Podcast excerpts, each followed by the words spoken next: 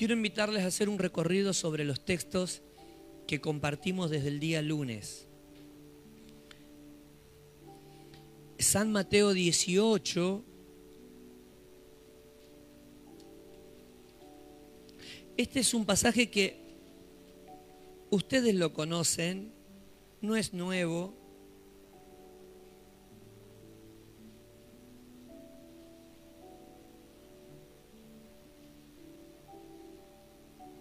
Lo que el Señor te dé. Eso, decirle a Él.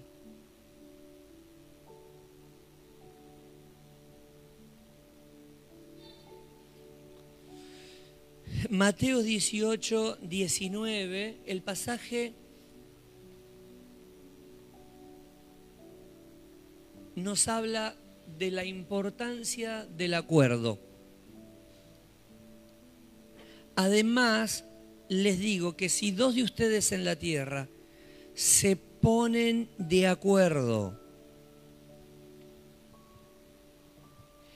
sobre cualquier cosa que pidan, les será concedida por mi Padre que está en los cielos. Porque donde dos o tres se reúnen en mi nombre, ahí estoy yo en medio de ellos. Si dos o tres se ponen de acuerdo en todas las cosas que pidan, en toda o en cualquier cosa que pidan, les será concedida por mi Padre que está en el cielo. ¿Cuál es la razón? ¿Por qué? Porque donde dos o tres se congregan en mi nombre, ahí estoy yo en medio de ellos. Lo hemos compartido muchísimo, lo hemos hablado mucho.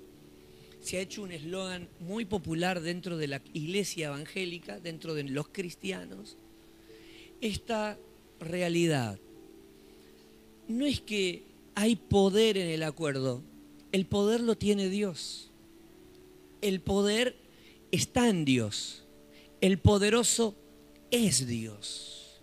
Pero cuando nos unimos, formamos, digan conmigo, cuerpo.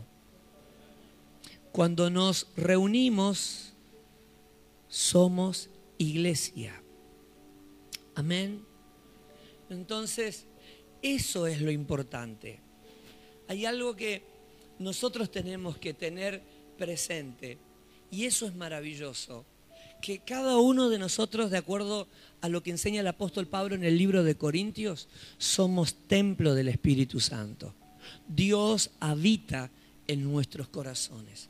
Pero cuando nos juntamos dos, cuando nos juntamos tres, cuando nos juntamos cuatro, cuando nos juntamos cinco, digan conmigo, somos iglesia somos cuerpo. Están los ojos, la nariz, la boca, los oídos. Somos cuerpo. Donde dos o tres se congregan en mi nombre, ahí estoy yo en medio de ellos. Miren qué bendición es poder aprovechar esa riqueza que el Señor nos ha dado de tener dos o tres integrantes en la familia más que profesen nuestra fe. Ustedes tal vez no consideran lo, lo privilegiado que son, porque tal vez están acostumbrados a venir a la iglesia con su familia, con la abuela y con los otros primos y con mamá y con el tío. Hay muchas personas que están en este momento acá congregadas que no tienen a su familia en la iglesia. Por ende no tienen a su familia en la casa que les apoye en oración, que les apoye este, en, en las batallas que de repente puedan llegar a estar atravesando. Hay cosas que los que vivimos con nuestra familia cristiana desconocemos de las batallas que tienen muchos, que muchas veces vienen solo a la iglesia y regresan a su casa y lo que vivieron aquí adentro o en una reunión de damas, o en una reunión de hombres, o con los jóvenes, o en un culto general, o en una tarea solidaria, después no lo pueden compartir con la familia, porque la familia no lo acepta, o no quieren que le hable, no quieren que les cuente. Hay algunos que sí son abiertos y entonces cuando regresan a la casa comparten todo lo que hacen en la iglesia y todo lo que están viviendo aquí adentro y la familia, si bien no viene, se alegra. Pero la gran mayoría en la casa tiene luchas y otros silencio. Silencio porque están solos. Entonces, nosotros que vivimos otra realidad, que ya volvemos en el cauto y ya volvemos conversando con la familia de esto, de aquello, que pasó en la reunión, llegamos a casa, mientras comemos, mientras tomamos unos mates, hablamos del culto, de la prédica, de lo que pasó, los chicos cuentan lo que pasó en la escuelita, los otros cuentan otras cosas, y entonces de repente tenemos esa comunión, esa, esa vida de, de iglesia familiar que otros no entienden porque no lo pueden vivir todavía. Pero quiero que sepan que por fe, con la ayuda del Señor, pronto van a tener a sus familiares profesando la misma fe, para la gloria de Dios. ¿Cuántos dan gloria a Dios? Porque hoy están orando hoy están llorando y esas lágrimas que están derramando en la presencia del Señor, cada vez que oran en soledad, cada vez que piden con mucha congoja, porque desearían ver la transformación de toda su familia, no están cayendo simplemente al piso o a un pañuelo, están siendo redimidas por el Señor y el Señor va a traer respuesta, va a responder, va a contestar y aquellos que parecen duros se van a sensibilizar, los que están inquebrantables serán quebrantados y la gloria del Señor se va a manifestar y ellos serán salvos para la gloria de Dios. ¿Cuántos dan gloria a Dios? El jueves pasado vino el hijo de María, ¿no? Es tu hijo, ¿no, María? Que vino y cuando hicimos la en el último culto que tuvimos el jueves, el del último servicio, pasó y lloraba a lágrimas tendidas, pero lloraba este, eh, eh, con mucha, con mucha congoja. Bueno, parecía que estaba triste, pero me dijo, estoy contento, pastor, porque me, me contaron ellos que él iba a la iglesia solo, un adolescente que fue muchos años solo a la iglesia. Y el jueves estaban sus hermanas, estaba su familia casi completita acá en la iglesia. Y dice, si bien yo me senté por allá y ellos estaban por allá, pero dice, tenía tanto gozo, tanta alegría, tanta alegría. Después de tanto tiempo estuvimos casi toda la familia en la iglesia. Y él se congrega en otro lado. Una decía, pero parece que ahora me voy a congregar acá, porque toda mi familia está acá. qué gozo, qué alegría. Allá en la salada cada vez que compartíamos la mesa del Señor, una chica este, que viene a la iglesia desde hace tiempo, eh, siempre el compartir la mesa del Señor le, provocaba mucha congoja, porque su deseo, como el deseo de muchos, es que su familia esté en la iglesia y están todos apartados. Bueno, estaban todos apartados porque ya está viniendo su mamá a la iglesia. Las últimas dos santas cenas ya la compartió ahí tomada de la mano con su mamá. El tema no es ese solamente, ¿no? De lo maravilloso que Dios está haciendo, sino que ahora la mamá está hablando de Cristo a todos los familiares y ya está trayendo a las primas. Fíjense en cómo la obra del Señor se mueve en una manera muchas veces impensada para nosotros, porque la mamá estaba muy dura, había tenido unas experiencias personales este, con su familia fuera de la casa, fuera del Señor, ¿no? Que la tenían muy dura, muy enojada, muy resentida, pero la, la fidelidad de esta chica al Señor, la fe de ella, y no solo eso, sino las buenas obras de su hija. Las buenas obras de su hija. Su mamá viendo a su hija alegre, sirviendo al Señor, feliz de poder hacer la obra del Señor porque sirve en, nuestra congregación allá en la salada y hace muchas cosas para el Señor. Y, todo lo que hace lo hace excelente porque le gusta hacer las cosas bien. Este, y la mamá viendo todo eso, ¿no? Mirándose a sí mismo, ella amargada, resentida, enojada, quejona. Y por el otro lado la hija alegre, feliz, entusiasmada, todos los fines de semana con algo nuevo para hacer, este, todos los lunes contando cosas lindas que vivieron el fin de semana, ¿no? y, y experiencias que permanentemente le contaba la mamá. El Espíritu Santo fue golpeando, golpeando el corazón duro y lo quebrantó. La mamá comenzó como excusa a decirle, eh, si vos no podés llevar el pollo a la cocina solidaria, lo llevo yo. Comenzó a venir a traer el pollo los lunes. Y dejaba el pollo y no se iba, se quedaba en la puerta, me contaban la muchacha. Y ya después un día vino al culto, como quien viene a traer el nene, y ya se quedó y ya no se va más. Hay cosas que nosotros desconocemos de aquellos que tal vez están acá y no tienen la bendición de venir con su familia a la iglesia. Pero tienen que saber que la respuesta de Dios la van a ver. Y la respuesta será ver a su familia rendida a los pies de Jesús, sirviendo a Jesús mucho mejor y mucho más que nosotros al Señor. Un aplauso grande a Dios por su fidelidad y su poder. Gloria a Dios. Por eso, quienes, por eso quienes tenemos la bendición de ser dos, ser tres, ser cuatro, ser cinco en la familia, aprovechemos esta posibilidad de unirnos, de orar juntos de tener tiempos de oración juntos, tiempo de oración en familia. Algunos son familia y viven bajo el mismo techo, en el mismo domicilio.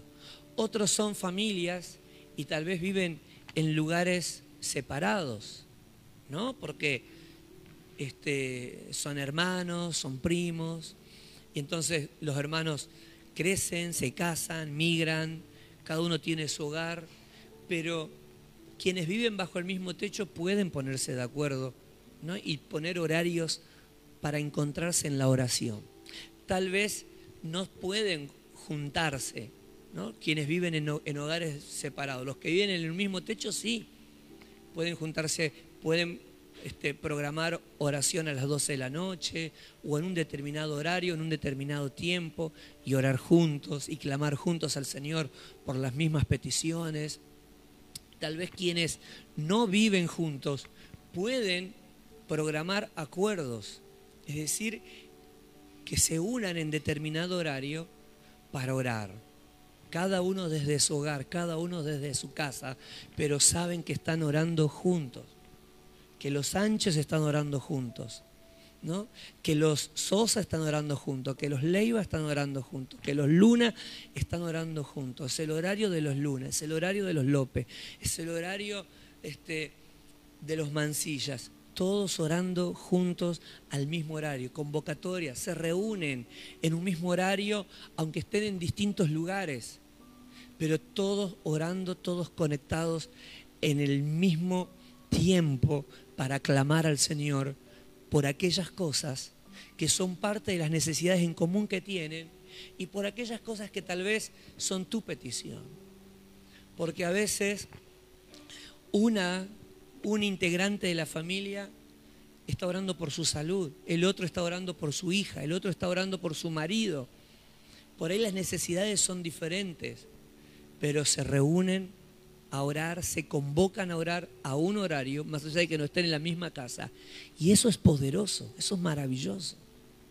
Otros tal vez no son familia, pero son amigos, son compañeros. Y eso también es importante, eso también es bueno. Ahora, cuando tenemos la posibilidad de juntarnos Es maravilloso. Hay que aprovecharlo. Quienes comparten una misma casa, hermanos, aprovechenlo. Oren juntos.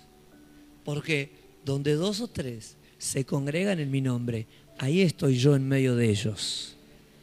¿Puede decir amén? ¿Y qué pasa si yo estoy en mi casa y mi abuela está en su casa? Somos iglesia, donde dos o tres nos reunimos en su nombre, independientemente del lugar en el que esté, Dios está en medio de nosotros. ¿Puede dar gloria a Dios? Y eso, hermanos, es algo que nosotros debemos entender que es importantísimo. Puede que se dé en este tiempo donde es tan necesario estar juntos, estar de acuerdo, que el enemigo trabaje tratando de dinamitar los acuerdos. Que justo ahora que tenemos que ponernos de acuerdo, que justo ahora que tenemos que estar en paz, tenemos que estar en comunión, pequeñas estupideces quieren desunirlos. Es muy probable que el enemigo trate de dinamitar ese acuerdo generando que pequeñas estupideces nos pongan en desacuerdo, nos enojen, nos pongan chinchudos, nos pongan caprichosos, para que justamente no podamos fortalecer el acuerdo, la comunión.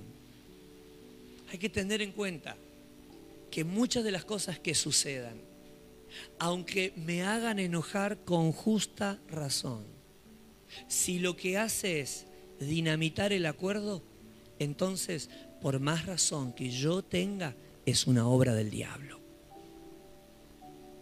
Amén.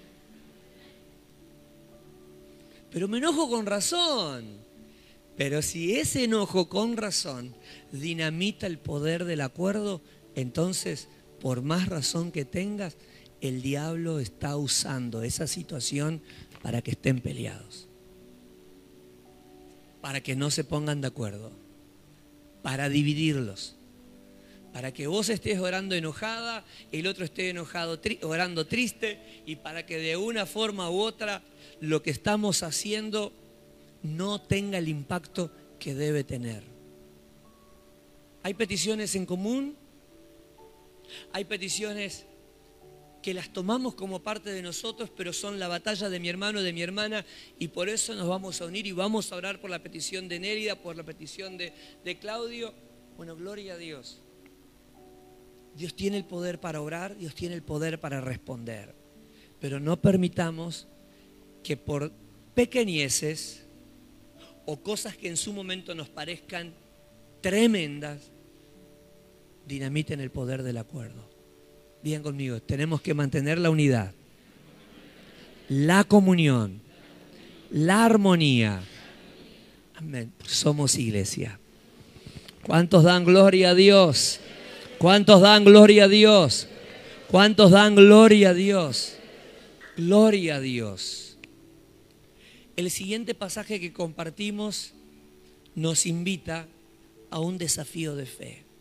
Se encuentra en el libro de Josué, y tiene que ver con la última, prácticamente,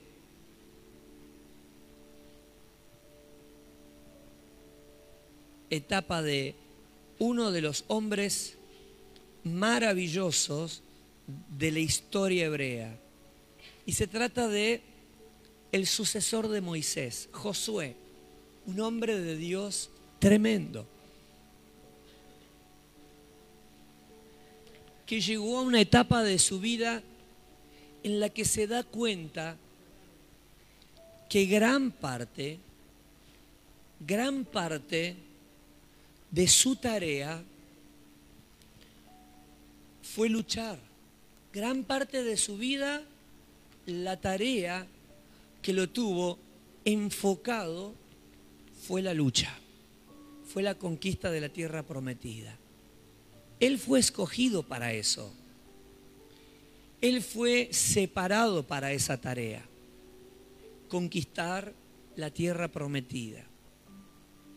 Y ustedes me dirán, pero ¿no era que Dios se la había dado? Sí, Dios le había entregado la tierra de Canaán, pero esa tierra estaba ocupada y había que desalojar a los habitantes que usurpaban la tierra que Dios le había dado al pueblo de Israel. Entonces el Señor, cuando les dice, todo lo que pise la planta de sus pies se los entregaré a ustedes, lo que les está asegurando es que los va a respaldar en la conquista. Así que la responsabilidad de ellos sería entrar al terreno y luchar, con la promesa de que Dios los iba a respaldar y les iba a dar la victoria. Pero ellos tenían que luchar, ellos tenían que batallar. Josué entendió cuál era su responsabilidad. Se enfocó en lograr el proyecto de Dios. Lo que se ve en el relato es que al finalizar prácticamente la tarea, cuando ya todo está conquistado, porque en un periodo casi de 40 años o un poquito menos, luchó contra siete naciones, siete reyes, los derrotó a todos y pudo distribuir la tierra a todos sus hermanos, a todas las tribus de Israel. Pero hay un sinsabor que no le permite disfrutar todo lo que ha logrado. Y tiene que ver básicamente con el hecho de que recuerda que cuando Moisés le entrega el ministerio, el liderato de Israel, le había dejado toda una comunidad lista para la batalla. Todos promediaban entre los 20 y los 50 años. Pero un detalle, amaban a Dios, conocían las escrituras de una forma extraordinaria y ejemplar. Eran personas que conocían la voz de Dios, la presencia de Dios, pero la que Él dejaba, no. Él no le dejaba al relevo lo que Moisés le dejó a él. Moisés le deja a él una comunidad lista para la batalla desde lo cívico-militar, pero desde lo espiritual. Esa generación que él deja no conocía a Dios, ni la obra que Dios había hecho con sus antepasados.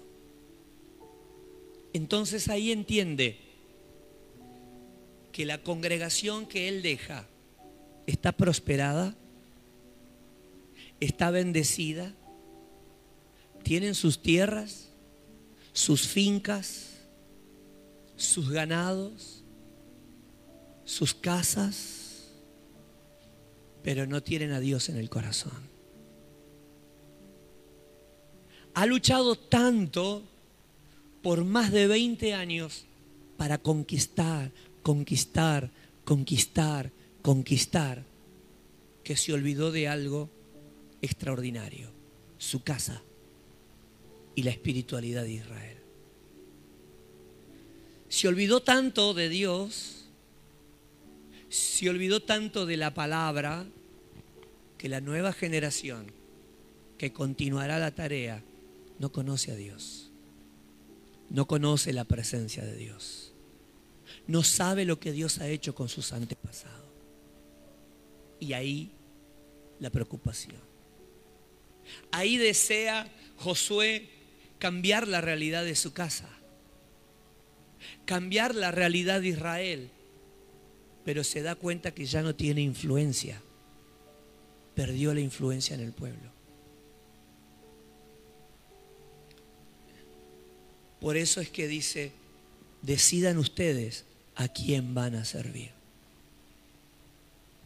Puede que con el paso del tiempo nos hayamos enfocado tanto en las cosas materiales que nos hayamos olvidado del Señor. Y por eso nuestra casa está como está, nuestra familia se encuentra en la crisis en la que vive y puede que tal vez hasta nuestras iglesias se encuentren en esa situación, hablando de iglesia evangélica, no simplemente de congregación. Puede que muchas veces estemos tan ocupados en mi carrera, en mi profesión, en mis sueños, en mis necesidades de la casa, en que quiero terminar la casa antes de jubilarme, en que quiero terminar de pagar el auto, en que quiero esto, que quiero lo otro, y hobbies, entretenimientos, distracciones. Y de repente estoy tan entretenido que me he olvidado por causa de la conquista, es decir, conquistar sueños. Me he olvidado de mi casa, me he olvidado de mi familia, y tal vez ya mi familia no ama a Dios como yo la amo. Tal vez mi familia no teme a Dios como yo temía a mi edad. Tal vez los sueños de mi familia ya no son los sueños que yo tenía a la edad de ellos. Tal vez incluso de ellos se apoderó un ateísmo, una indiferencia que hoy nos preocupa y nos asusta. Hermanos, Josué reflexiona. Se da cuenta que ya no influye. Diga conmigo, Señor, no permitas que perdamos la capacidad de influenciar en quienes nos rodean. Ponga su mano en el corazón y diga, Señor, no permitas que yo pierda la capacidad de influenciar en quienes me rodean. Esa es la tristeza de Josué. Por eso les dice, ustedes decidan. La misericordia de Dios es tan grande que hay algo maravilloso aquí para observar y destacar. Él dice, pero yo y mi casa serviremos al Señor. Digan conmigo, mi casa y yo serviremos al Señor. Él decide. Tal vez toda la familia no estaba de acuerdo con esto. Tal vez toda la familia no tenía el deseo que tenía él. Pero hay algo que él hace y es determinar y profetizar, mi casa servirá al Señor. ¿Por qué digo que esto es importante? Por lo que se ve a continuación en el texto del libro del, profeta. Bueno, los hebreos los conocen a Josué como un profeta, ¿no? Para nosotros es un libro histórico, pero el pasaje, este, el libro de Josué es conocido por el pueblo hebreo no como un libro de historia, sino como un libro de profecía. Miren lo que dice a continuación en el relato, acá abajo posterior al versículo 15, y eso me maravilla. Y sirvan solo al Señor, verso 15. Pero si a ustedes les parece mal servir al Señor, elijan ustedes mismos a quién van a servir. A los dioses que sirvieron sus antepasados al otro lado del río Éufrates o a los dioses de los amorreos en cuya tierra ustedes ahora habitan. Por mi parte, mi familia y yo serviremos al Señor. El pueblo respondió, eso no pasará jamás. Nosotros no abandonaremos al Señor por servir a otros dioses. ¿Cuántos dan gloria a Dios? ¿Cuántos dan gloria a Dios? Aleluya. Se encuentra Josué con algo extraordinario, una respuesta. Nosotros serviremos también al Señor. Eso no pasará jamás. No serviremos a otros dioses, serviremos al Señor. ¿Cuántos dan gloria a Dios? Digan conmigo, Dios actúa a tiempo. Por eso le invitaba en estos días por medio del Espíritu Santo a orar y proclamar a orar y profetizar, independientemente de que algunos en el grupo familiar no quieran saber nada de Dios. Y tal vez cuando le hablas del Señor se enoja. ¿no? O tal vez este, te ataca. Y cada vez que le hablas del Señor, no quiere saber nada de Dios, no importa. Cada vez que vos ores, proclamás, Señor, yo y mi casa te serviremos. Mi casa y yo te serviremos. Y comienza a proclamar mencionando los nombres de esas personas que están dentro del grupo familiar endurecida. Y proclámelo, Señor, Carlos te servirá, Esther te servirá, mi nieto te servirá, mi familia te servirá. Y si tienes la foto, ponga las fotos ahí donde usted está y ore por ellos. Y ore por ellos. Y proclame la palabra de Dios sobre ellos ellos no están presentes, pero vos los tenés presentes en tu oración. Y mientras orás, ponés las manos sobre la foto y proclamás, Señor, yo los unjo y yo los proclamo siervos tuyos para la gloria de tu nombre.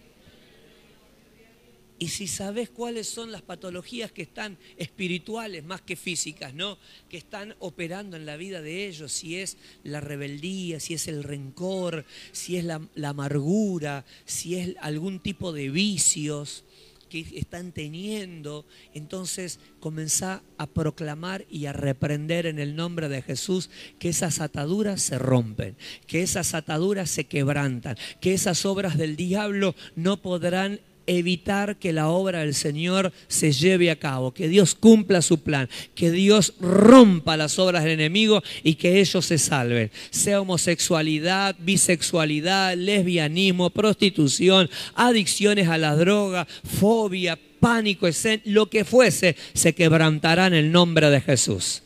Para la gloria del Señor. Si sentís que como Josué, Has perdido mucho tiempo ocupado en cosas triviales, pasajeras, y descuidaste tu familia, descuidaste el pastoreo de tu casa. Pedirle al Señor que te permita en este tiempo volver a la fuente y recuperar tu liderazgo en el hogar. ¿Sentís que has perdido la influencia? Pedirle al Señor que te dé la capacidad de poder influenciar en tu familia. Dios es un Dios de misericordias. No creo que haya sido fácil para Josué recordar 40 años atrás, cuando él está parado en medio del campamento de Israel y mira a su alrededor y todo lo que ve son gente que ama al Señor y que conoce la voz de Dios y la presencia del Señor y que tiene la ley de Jehová en su corazón. Y ver que ahora todos los que le rodean a Él y los que van a quedar no tienen ni la menor idea de lo que Dios ha hecho con ellos. La desesperación habrá sido grande, pero como la misericordia de Dios es tan grande.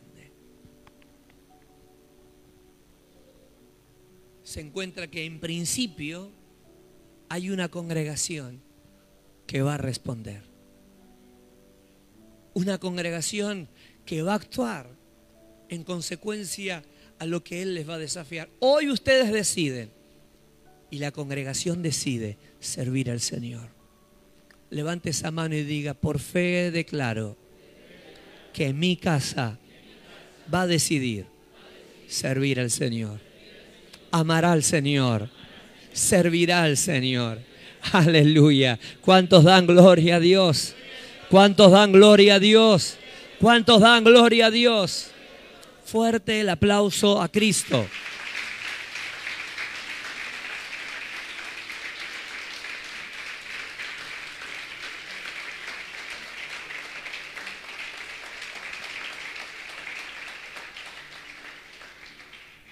Hermanos, el siguiente relato nos mueve del tercer día.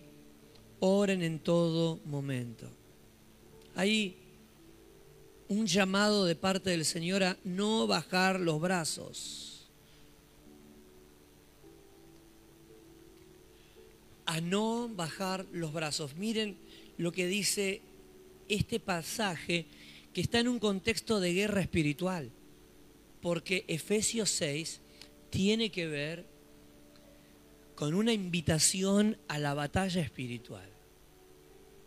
El apóstol Pablo le habla a los hermanos de Éfeso acerca de tomar la armadura de Dios, todo lo que Dios nos ha provisto, porque las batallas que tenemos no son contra las personas, sino que son contra potestades espirituales que influyen en los comportamientos de la gente.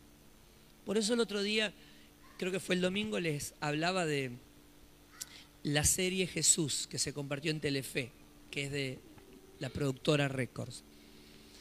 Porque muestran en, en los diferentes capítulos cómo Satanás se acerca a las personas y le habla al oído y comienza a influenciar, poniendo pensamientos en la mente de las personas. Esos pensamientos que te llevan a pensar mal de las personas, esos pensamientos que te llevan a, a, movilizarte en contra de alguien, porque supuestamente ese otro, ¿no? Este te miró mal, te trató mal o hizo algo en contra tuyo y de repente la persona comienza a tener un comportamiento conflictivo a veces pareciera que la persona es conflictiva y nosotros solo nos quedamos con lo que la persona exterioriza, porque no vemos lo que se mueve detrás. Lo que el apóstol Pablo muestra, que lo vamos a compartir en este mes, es que todo lo que muchas veces nosotros desconocemos es parte de nuestra batalla. En los aires opera el reino de las tinieblas tratando de generar en nuestros comportamientos conductas, acciones, que son las que nosotros vemos todos los días.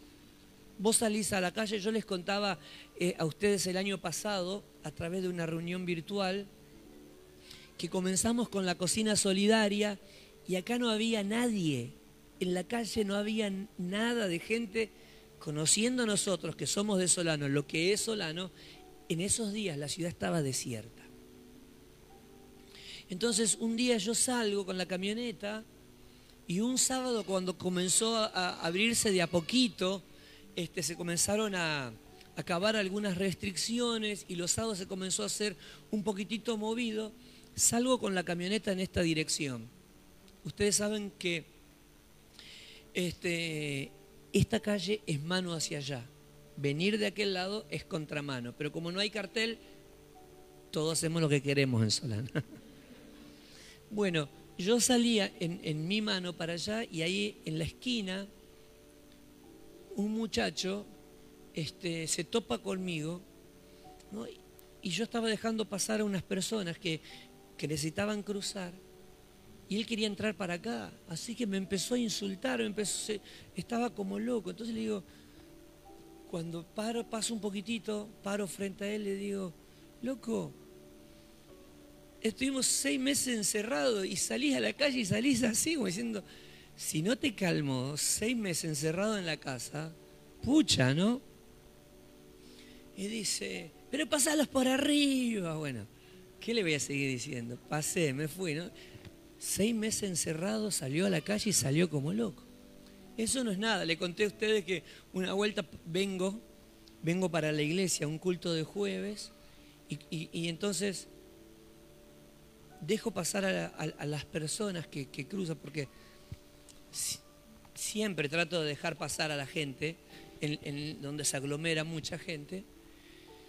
Pero bueno, ese día estaba apurado, pero dejé pasar a la gente cuando veo que pasó toda la gente, arranco otra vez. Y de atrás de los puestitos de, ropa sale una abuelita, una viejita. ¿no? Entonces freno, porque la veo a la viejita que apenas caminaba, freno. Freno y, no sé, habré frenado un metro y medio de ella. Yo estaba detenido, no estaba, no venía a alta velocidad, venía de allá aparte. Así que pongo primera, segunda, y freno. La viejita me vio. se paró. Me golpeó el capó de la camioneta. Me empezó a insultar. Me subió de arriba abajo y no solo eso, quería que yo baje la ventanilla porque quería... quería no, ni, yo tenía la música, ni sé lo que me dijo, solo sé que no me decía cosas lindas. Si fuese una, yo fuese una vieja de su edad, me bajaba y le agarraba los, carterazos, ¿no? Peleas de viejas. ¿sabes? Yo no lo podía creer. No lo podía creer cómo este, me asustó la abuela. Este, nosotros ni imaginamos lo que opera en la vida de la gente. Vemos comportamientos, vemos reacciones, vemos conductas, pero no imaginamos lo que opera detrás. Más allá de los problemas que la gente pueda tener, de los conflictos que la gente pueda tener, ¿no? De las cosas que puedan estar sufriendo, también hay algo espiritual que opera en la vida de las personas. Entonces, esa aceptación a ese tipo de comportamiento es alimento, porque es pecado. Y de eso se alimentan los demonios. Entonces, esa es nuestra batalla. Eso es nuestra, esa es nuestra lucha. Entonces, cuando nosotros encontramos el libro de Efesios, capítulo 6, llegamos al último capítulo, el apóstol Pablo nos invita a orar, entendiendo que también la oración es parte de la batalla y que muchas veces nos encontramos en una guerra permanente, no necesariamente con el comportamiento de la gente, sino con lo que opera en la vida de ellos. Y por eso oramos, para que el poder de las tinieblas en la vida de la gente, o en la vida de nuestra propia familia, o en la vida de nuestros propios hermanos en la fe, sea quebrantado en el nombre de Jesús. ¿Cuántos dan gloria a Dios? Por eso nos unimos. Por eso nos unimos y por eso invitaba, el Espíritu Santo nos invitaba a orar en familia, a orar como familia. Los padres con los hijos, los nietos y los abuelos, y orar todos juntos. Y hablamos recién de los acuerdos de oración, que pueden ser en un mismo horario o en diferente horario. Ahora hicimos un acuerdo de ayuno mensual donde sabemos quiénes están ayunando el lunes, quiénes ayunan el martes, quiénes ayunan el jueves. Algunos ayunan todos los días de la semana, pero no todos. Pero como iglesia Jesús el centro, sabemos que todo el mes está cubierto por hermanos que estamos ayunando. ¿Cuántos dan gloria a Dios? Lo mismo se puede hacer con la oración. Entonces, en la familia uno ora en un horario, otro ora en otro horario pero también podemos unirnos en oración y orar juntos y orar los unos por los otros. Que los padres oren por los hijos, que los hijos oren por los padres. No le estoy invitando a que los hijos echen fuera el demonio de los padres. Porque uno puede decir, pero ¿cómo mi hijo va a orar por mí? Mi hija va a orar por mí. Este, si usted cree que usted tiene algo muy fuerte ahí adentro, entonces no le pida que ore. Pero no se trata de orar para echar fuera demonios, orar y permitir que cada uno de los que forman parte de nuestro grupo familiar tome el hábito de orar por sus papás, orar por sus abuelos, orar por sus tíos, orar juntos, orar los unos por los otros y que el Espíritu del Señor los guíe a orar y a interceder por nosotros y orar entre nosotros y orar los unos por los otros entendiendo que no hay alguien que tenga una varita mágica o un superpoder.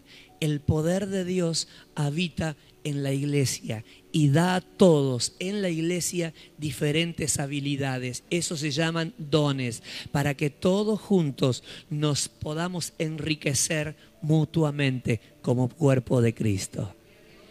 ¿Cuántos dan gloria a Dios? ¿Sabes qué va a pasar? Va a pasar que nos vamos a dar cuenta que algunos en nuestra casa tienen don de sanidad, que otros en nuestra casa tienen don de sabiduría, palabra de sabiduría, que otros en nuestra casa van a manifestar habilidades y dones milagrosos, cosas poderosas que el Espíritu Santo va a comenzar a despertar en la vida de cada uno de nosotros. Hagámosle saber a todos los que forman parte de nuestro grupo familiar que las oraciones de ellos son válidas, son importantes. Que no solo la oración de papá es importante, que no solo la oración de la sierva es importante, que la oración del cuerpo es importante. Yo celebro los cultos que estamos teniendo allá arriba con los niños.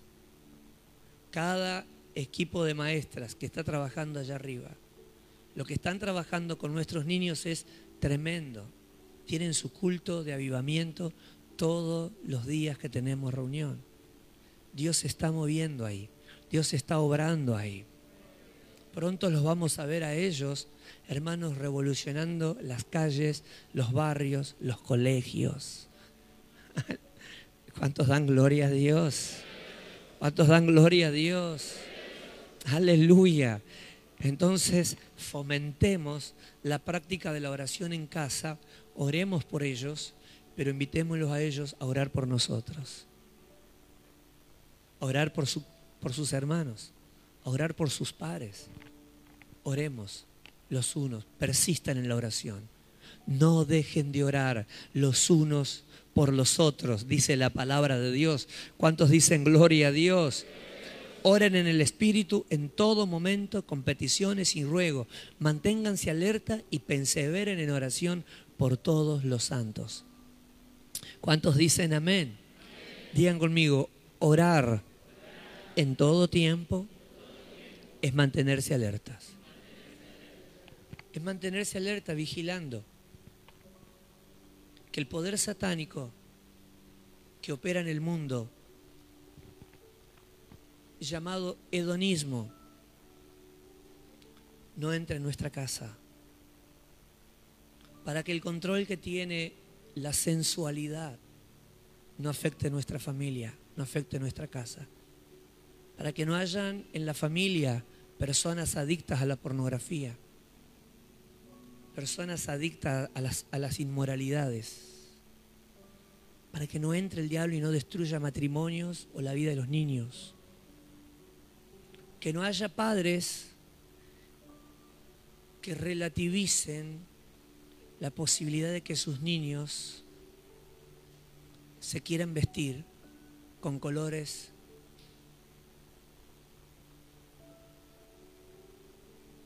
que están vinculados con el sexo opuesto. Que no haya padres que relativicen o minimicen algunos comentarios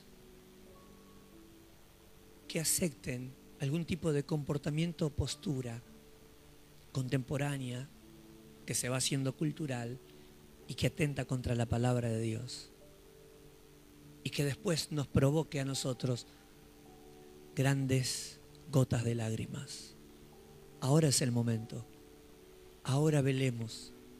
Ahora digámosle al reino de las tinieblas, Satanás no podrá poner un pie en mi casa.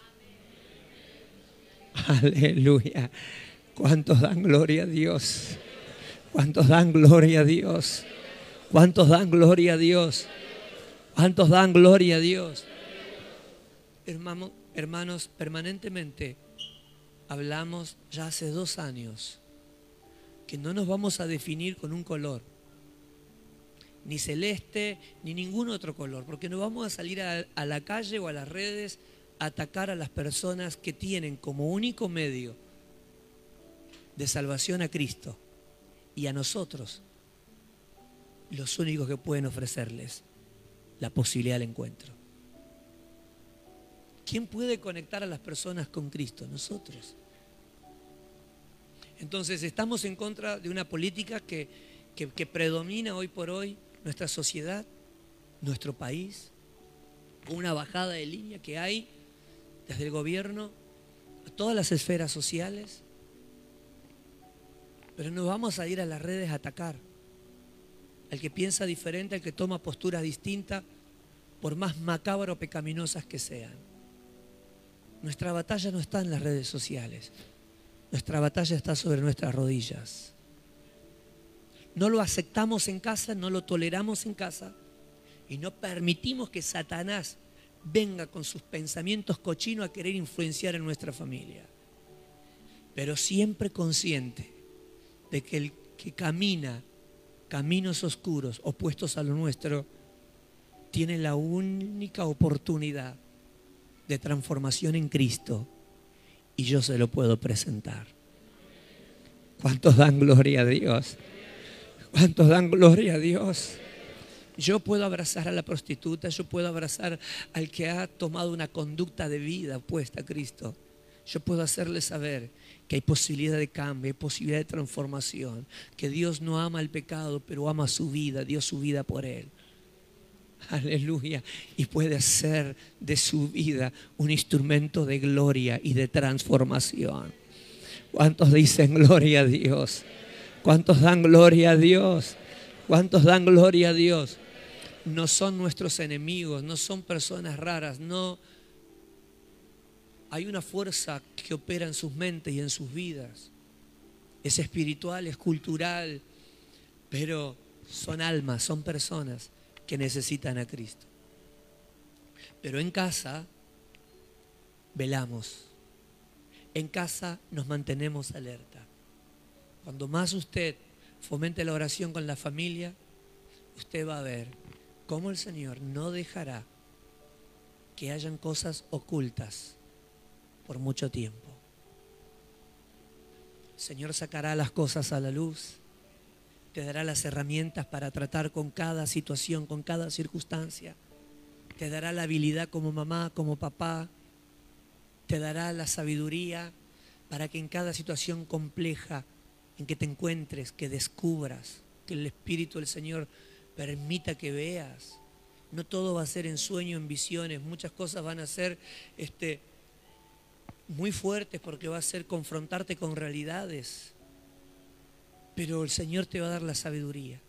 El Señor te va a dar la salida. El Señor te va a dar la victoria.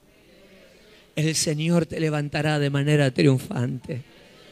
Aleluya. El Señor hará que tu familia desprecie el pecado como lo menosprecia el Señor. El, Señor generará que el Espíritu Santo provoque un amor por el Señor en la vida de tu familia como nunca antes viviste y experimentaste en este último tiempo. Aleluya. ¿Cuántos dan gloria a Dios? Abuelas, muevan a sus nietos a orar con ustedes. Padres, muevan a sus hijos a orar con ustedes. Hijos, inviten a sus padres a orar juntos. ¿Cuántos dicen gloria a Dios? Saquen tiempo juntitos para orar.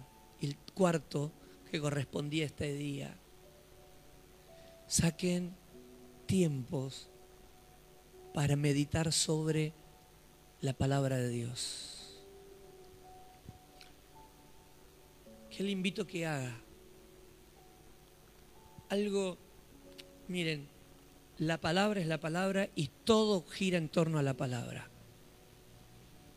Pero saben que para los niños hay este, una serie que nosotros recomendamos mucho con mi esposa, que se llama Super Libro. Ya casi todos lo conocen, porque a todos los niños de la iglesia se los recomendamos. Super Libro.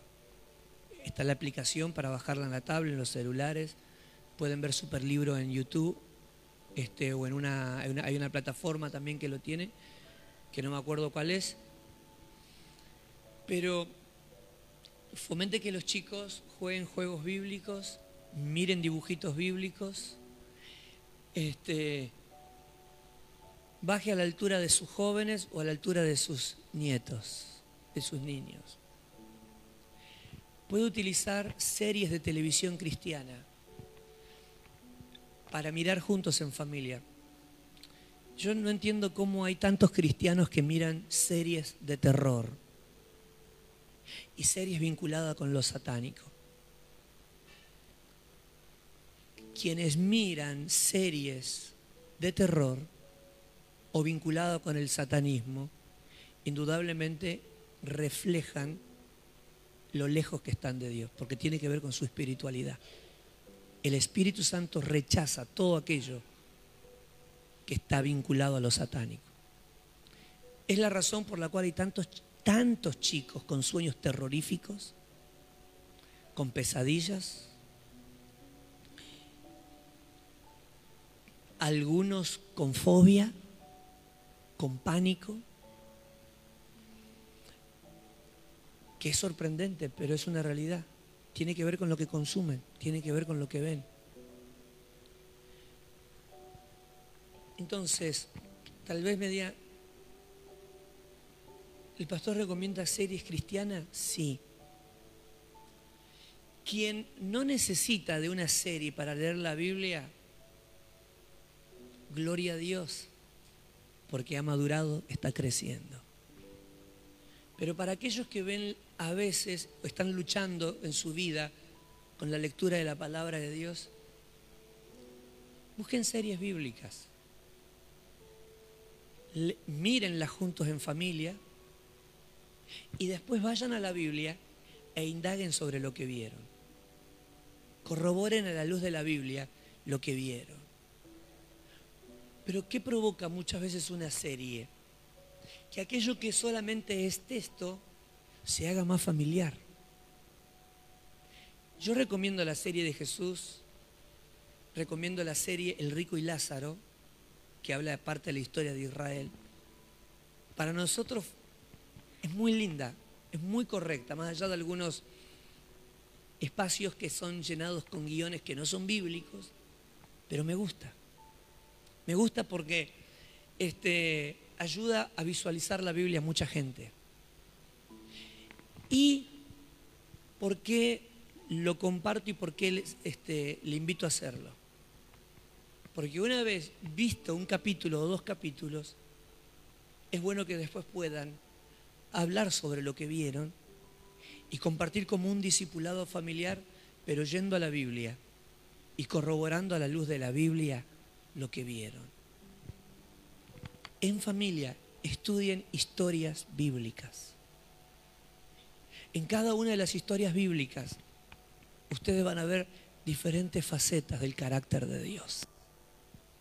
Que Dios es amoroso, que Dios es misericordioso, que Dios sabe cuidar a los que ama, que Dios sabe perdonar, que Dios es proveedor, que Dios es ayudador. Hermanos, la palabra trae avivamiento avivamiento que no viene por medio de la palabra, solo es emoción que tarde o temprano se acaba. La Biblia dice que los días de Esdras y Nemías, la lectura de la escritura trajo un avivamiento en la vida del pueblo de Israel. Oramos porque en este tiempo la palabra de Dios traiga un avivamiento en nuestras familias. ¿Cuántos dan gloria a Dios? ¿Cuántos dan gloria a Dios? Yo sé que son muy pocos los que leen la Biblia en familia. Le invito a hacerlo. Le invito a hacerlo y haga esto. Comparta las fotos en los grupos, los varones, el grupo de varones, las mujeres con las mujeres. Compartan su momento familiar. No es para la gloria personal, porque no se trata de eso sino de animar y de fomentar que otras familias también lo hagan. Pero necesitamos que el Espíritu Santo encuentre en nosotros el ok, porque el Espíritu Santo siempre te mueve a la palabra. Lo que pasa es que no encuentra el ok de nosotros, porque no tenemos tiempo. Porque quiero ver, ¿cómo se llama la nueva serie esa, la de los capuchados que matan gente? ¿Cómo? ¿Eh? El juego del calamar. Es que tengo que ver el último capítulo, es que tengo que ver el partido, es que tengo que ver esto, que tengo que ver el otro, no es que. Y, que un montón de cosas, y de repente tenemos tantas cosas. Hay gente que ven partido del, del 86, del Diego, el Diego, el Diego, están con el Diego, no sé qué les pasó, que les agarró un romanticismo con el Diego, el Diego. Partidos viejos. El diablo te tiene atrapado, hermano. Hay que romper esa cadena, no puede ser, ¿no? que tenga tiempo para un montón de cosas y no tenga tiempo para la palabra de Dios. Yo miro fútbol, me encanta el fútbol. Pero, todo tiene que tener su tiempo y su límite. A mí me gusta ver la previa, ver el partido y ver el post partido. Nos gusta, con Daniel somos muy futboleros.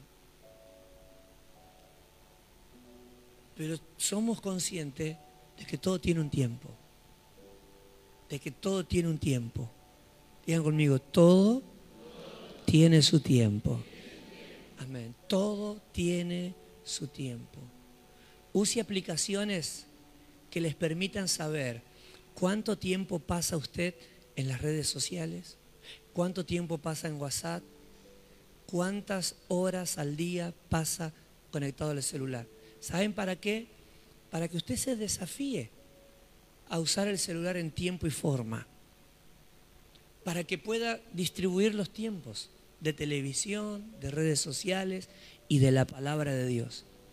Le va a ayudar, le va a ser útil. Y fomente la Biblia en la casa.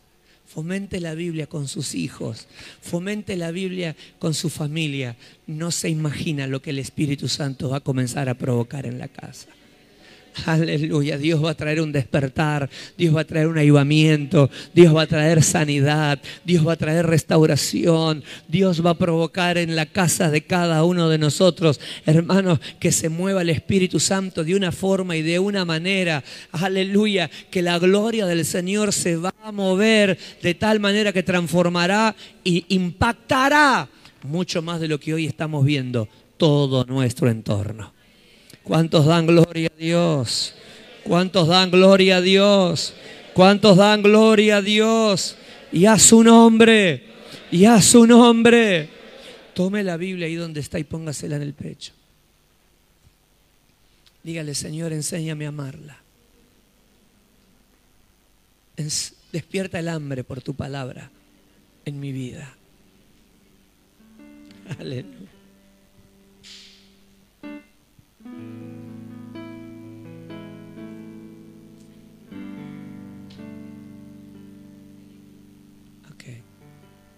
Hay casas que se están encendiendo en esta noche, hogares que se están encendiendo por el Espíritu Santo. Vas a redescubrir la Biblia y en eso vas a redescubrir a Dios.